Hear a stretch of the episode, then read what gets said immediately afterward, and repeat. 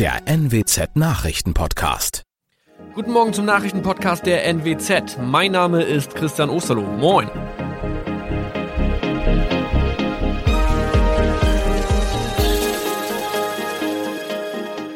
Und das sind unsere regionalen Nachrichten am Morgen. Die Grünen wollen Moorstraße in Oldenburg umbenennen. Viereinhalb Jahre Gefängnis für Falschgoldhandel. Und Landkreis Kloppenburg meldet ersten Omikron-Fall. Der Name Moorstraße könnte laut den Oldenburger Grünen rassistisch aufgefasst werden. Deshalb fordern diese eine Umbenennung. Die Straße wurde allerdings nach Hermann Moor benannt, einem der ersten Siedler in der Gegend. Um Missverständnisse auszuschließen, beantragen die Grünen eine Änderung in Hermann Moor Straße. Dann müssten alle Anwohner ihre neue Adresse in ihren Pässen angleichen. Außerdem müssten Polizei, Feuerwehr, Rettungsdienste und Anbieter von Navigationssystemen informiert werden. Die Stadtverwaltung schlug vor, ein Zusatzschild mit Informationen zur Person Hermann Mohr anzubringen. So könne man alle Irritationen beseitigen.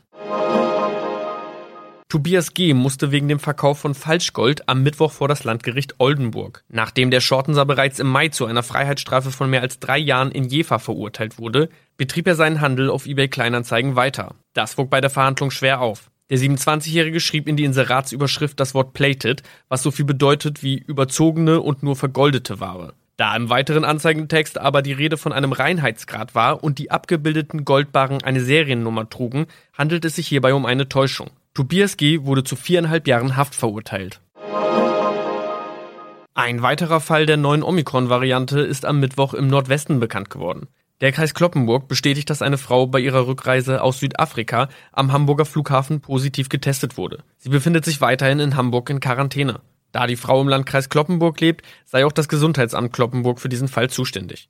Zuvor gab es bereits bestätigte Omikron-Fälle in der Wesermarsch und im Kreis Leer. Das waren unsere Nachrichten aus der Region. Weitere aktuelle News aus dem Nordwesten finden Sie wie immer auf NWZ Online. Und Aktuelles aus Deutschland und der Welt hören Sie jetzt von unseren Kollegen aus Berlin. Vielen Dank und schönen guten Morgen. Ich bin Maja Däne und das sind heute unsere Themen aus Deutschland und der Welt. Urlaub mit Impfpass. Pünktlich zur Sommerreisesaison startet heute das digitale EU-Impfzertifikat. Lockerung der Reisebestimmungen. Trotz der Ausbreitung der Delta-Variante hebt die Bundesregierung die Reisewarnung für Corona-Risikogebiete auf. Und Abzug aus Afghanistan. Nach fast 20 Jahren beendet die Bundeswehr ihren Einsatz am Hindukusch. Heute, pünktlich zur Sommerreisesaison, startet europaweit das sogenannte EU-Impfzertifikat. Mit dem digitalen Nachweis soll im Urlaub vieles einfacher werden, zum Beispiel das Einchecken am Flughafen oder im Hotel. Ganz einheitlich ist das Ganze allerdings nicht. Die genauen Regelungen bestimmt nämlich jedes EU-Land selbst. Alle 27 EU-Länder sind mittlerweile an die notwendige gemeinsame Technik angeschlossen. Das heißt, ein in Deutschland ausgestellter Nachweis über eine Impfung, einen aktuellen Test oder eine überstandene Corona-Infektion kann überall in der EU über einen QR-Code ausgelesen werden. Jedes Mitgliedsland entscheidet aber selbst, welche Erleichterungen es für Inhaber des Zertifikats gewährt und je nach Infektionslage können in einem Land auch wieder Beschränkungen eingeführt werden, auch für vollständig Geimpfte. Wer also Urlaubspläne hat, sollte sich am besten kurz vor Abflug Ausflug nochmal über die Corona-Lage im jeweiligen Land informieren. Aus Brüssel, Sarah Geiserde. Der neue digitale EU-Impfausweis ist also da und hier bei uns in Deutschland können sich ja schon seit ein paar Wochen alle, die gegen Corona geimpft sind, das Zertifikat aufs Handy holen. Wie genau das funktioniert und was der digitale Impfausweis wirklich bringt, das weiß meine Kollegin Michelle Gradell. Die hat das Zertifikat nämlich schon. Michelle, wo bekomme ich denn den digitalen Nachweis über die Corona-Impfung und wie kriege ich den dann auf mein Smartphone? Alle, die vollständig geimpft sind, können mit dem klassischen gelben Impfausweis aus Papier ins Impfzentrum, zum Arzt oder, so wie ich, in die Apotheke gehen. Einfach Personalausweis noch mitnehmen und dann bekommt man ein persönliches Corona-Impfzertifikat ausgedruckt mit dem QR-Code drauf. Den erkennt dann das Smartphone, scannt ihn ein und so landet der Code dann in der App. Aber der gute alte Impfausweis aus Papier bleibt natürlich weiterhin gültig. Du hast es ja schon gesagt, der digitale Impfpass landet in einer App. Welche App brauche ich denn dafür? Es gibt verschiedene Apps. Die Cove Pass App wurde extra für den digitalen Impfausweis entwickelt und kann kostenfrei im App und Google Play Store heruntergeladen werden. Viele haben aber bestimmt auch schon die Corona Warn App auf dem Smartphone. Die wurde jetzt aktualisiert und da kann die Impfung jetzt auch eingetragen werden. Und nicht nur das, auch Testergebnisse können da gespeichert werden oder der Nachweis über eine überstandene Corona-Erkrankung. Und wie sieht's da eigentlich mit Datenschutz aus? Welche Daten werden denn da von mir gespeichert? Es müssen bestimmte Daten angegeben und gespeichert werden, schon allein damit der Nachweis nicht übertragen, geklaut oder kopiert werden kann. Das heißt, der Name, das Geburtsdatum, der Impfstoff und auch das Impfdatum sind gespeichert. Deswegen zur Sicherheit immer noch den Personalausweis dabei haben, um im Zweifelsfall zeigen zu können, dass es wirklich der eigene Impfausweis ist. Aber die Daten werden nicht grundsätzlich weitergegeben. Auch das Smartphone braucht keine Internetverbindung, damit der QR-Code funktioniert. Alles Wichtige zum neuen digitalen Impfpass. Dankeschön, Michelle. Die Ausbreitung der Delta-Variante in Europa trübt ja derzeit so ein bisschen die Urlaubsstimmung vieler Reisender. Und die Unsicherheit darüber, welche Länder wirklich sichere Reiseziele sind, wächst.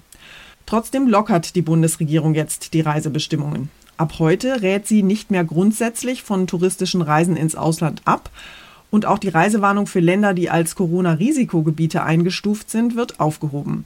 Darunter sind zum Beispiel die gesamte Türkei und Urlaubsgebiete in Spanien und Kroatien. Die Reisewarnung wird für alle Risikogebiete mit einer 7-Tage-Inzidenz über 50 Neuinfektionen aufgehoben. Betroffen davon sind 80 Länder weltweit. Die Bundesregierung rät außerdem nicht mehr pauschal vom Urlaub im Ausland ab.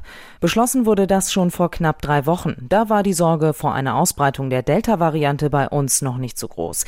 Die Reisewarnung gilt weiter für Hochinzidenzgebiete mit einem Wert über 200 und Virusvariantengebiete wie Portugal, Großbritannien und Russland. Ina Heidemann, Nachrichtenredaktion. Mission accomplished. Sie haben Ihren Auftrag erfüllt. Die geordnete Rückverlegung des deutschen Einsatzkontingentes Resolute Support Mission ist erfolgreich abgeschlossen. Mission accomplished. Das hat Brigadegeneral Ansgar Meyer, der letzte Kommandeur der deutschen Soldaten in Afghanistan, gestern also verkündet. Und das war ja tatsächlich wirklich ein historischer Moment, denn nach fast 20 Jahren ist damit der verlustreichste und der teuerste Auslandseinsatz in der Geschichte der Bundeswehr abgeschlossen. Afghanistan soll aber auch nach dem Abzug der internationalen Truppen nicht alleine gelassen werden, das verspricht Verteidigungsministerin Kramp-Karrenbauer.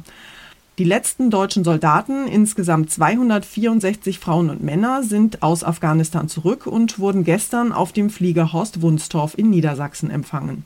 Wegen Corona gab es keinen großen Empfang, sondern nur ein kurzes militärisches Zeremoniell zum Ende dieses Einsatzes, der 20 Jahre gedauert hat. Ein historisches Kapitel geht zu Ende, sagt Verteidigungsministerin Kramp-Karrenbauer. Ein Einsatz, der die Bundeswehr gefordert und geprägt habe, bei dem Menschen ihr Leben verloren hätten. 59 Bundeswehrsoldaten kamen in Afghanistan ums Leben.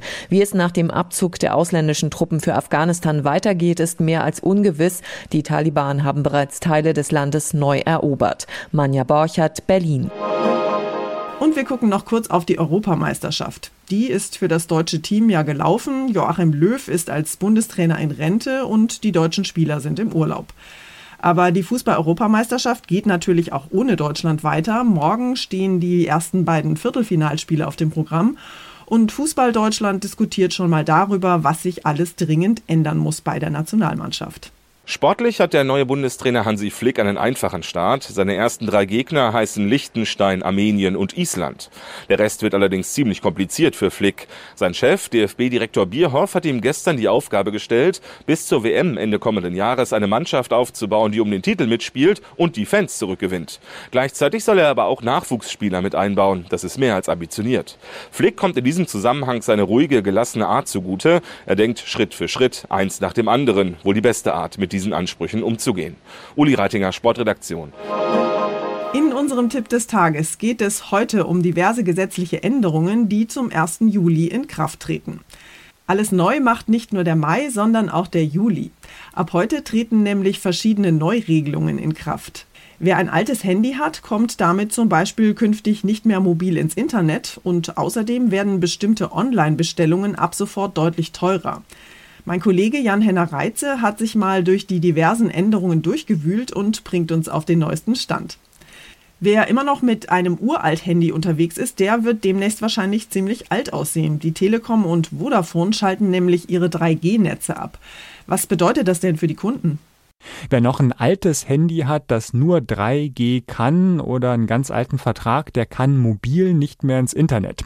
Telefonieren oder SMS schreiben wird weiterhin funktionieren. Betroffen sind davon aber nur ganz wenige Kunden, sagt zumindest Vodafone, wo zuletzt noch 2,5 Prozent des mobilen Datenverkehrs über 3G abliefen. Und noch eine schlechte Nachricht gibt's für Verbraucher, zumindest für diejenigen, die zum Beispiel Billigmode in China bestellen. Da wird nämlich ab sofort eine Einfuhrumsatzsteuer fällig. Was heißt das denn konkret? Bisher waren Billigprodukte aus dem Nicht-EU-Ausland nochmal besonders günstig. Bis 22 Euro gab es eine Freigrenze bei der Steuer, die jetzt eben wegfällt. 19 Prozent mehr werden in der Regel fällig, etwa bei Büchern 7 Prozent, wie bei der Mehrwertsteuer also.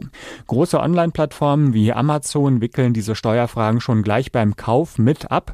Wer woanders, also direkt beim Händler oder anderen Plattformen bestellt, dem kann es aber passieren, dass bei der Lieferung der Paketboote die die Steuer noch abkassieren will und dafür auch noch obendrauf eine Gebühr verlangt. Neue Regeln für Verbraucher ab heute. Dankeschön, Jan Henner. Und zum Schluss geht es hier bei uns um zwei Prinzen, eine Prinzessin und eine Königin. Das klingt so ein bisschen nach Märchen und es war einmal, ist es aber nicht. Zwei echte Prinzen, Harry und William, werden nämlich heute in London gemeinsam eine Statue enthüllen. Die Statue soll an ihre Mutter, Prinzessin Diana, erinnern, die heute 60 Jahre alt geworden wäre. Ob die beiden Prinzen, die ja so ein bisschen auf Kriegsfuß miteinander stehen, danach gemeinsam ein Bier trinken gehen, ist eher unwahrscheinlich. Aber einen Tag später, am Freitag, da gibt es schon das nächste royale Treffen. Die Königin von England empfängt nämlich die Königin von Deutschland, äh, also die Kanzlerin von Deutschland. Angela Merkel ist zu einer Privataudienz bei Königin Elisabeth II. eingeladen, und zwar im Schloss Windsor nahe London. Ob die Kanzlerin nach dem Tee bei der Queen noch schnell die Statue von Prinzessin Diana anschaut, ist nicht bekannt. Aber nach der königlichen Privataudienz steht auf jeden Fall noch ein ganz bürgerlicher Besuch auf dem Programm. Und zwar bei Premier Boris Johnson. Garantiert ganz ohne Hofknicks. Das war's von mir für heute. Ich bin Maja Däne und wünsche Ihnen einen guten Start in den Tag. Tschüss und bis morgen.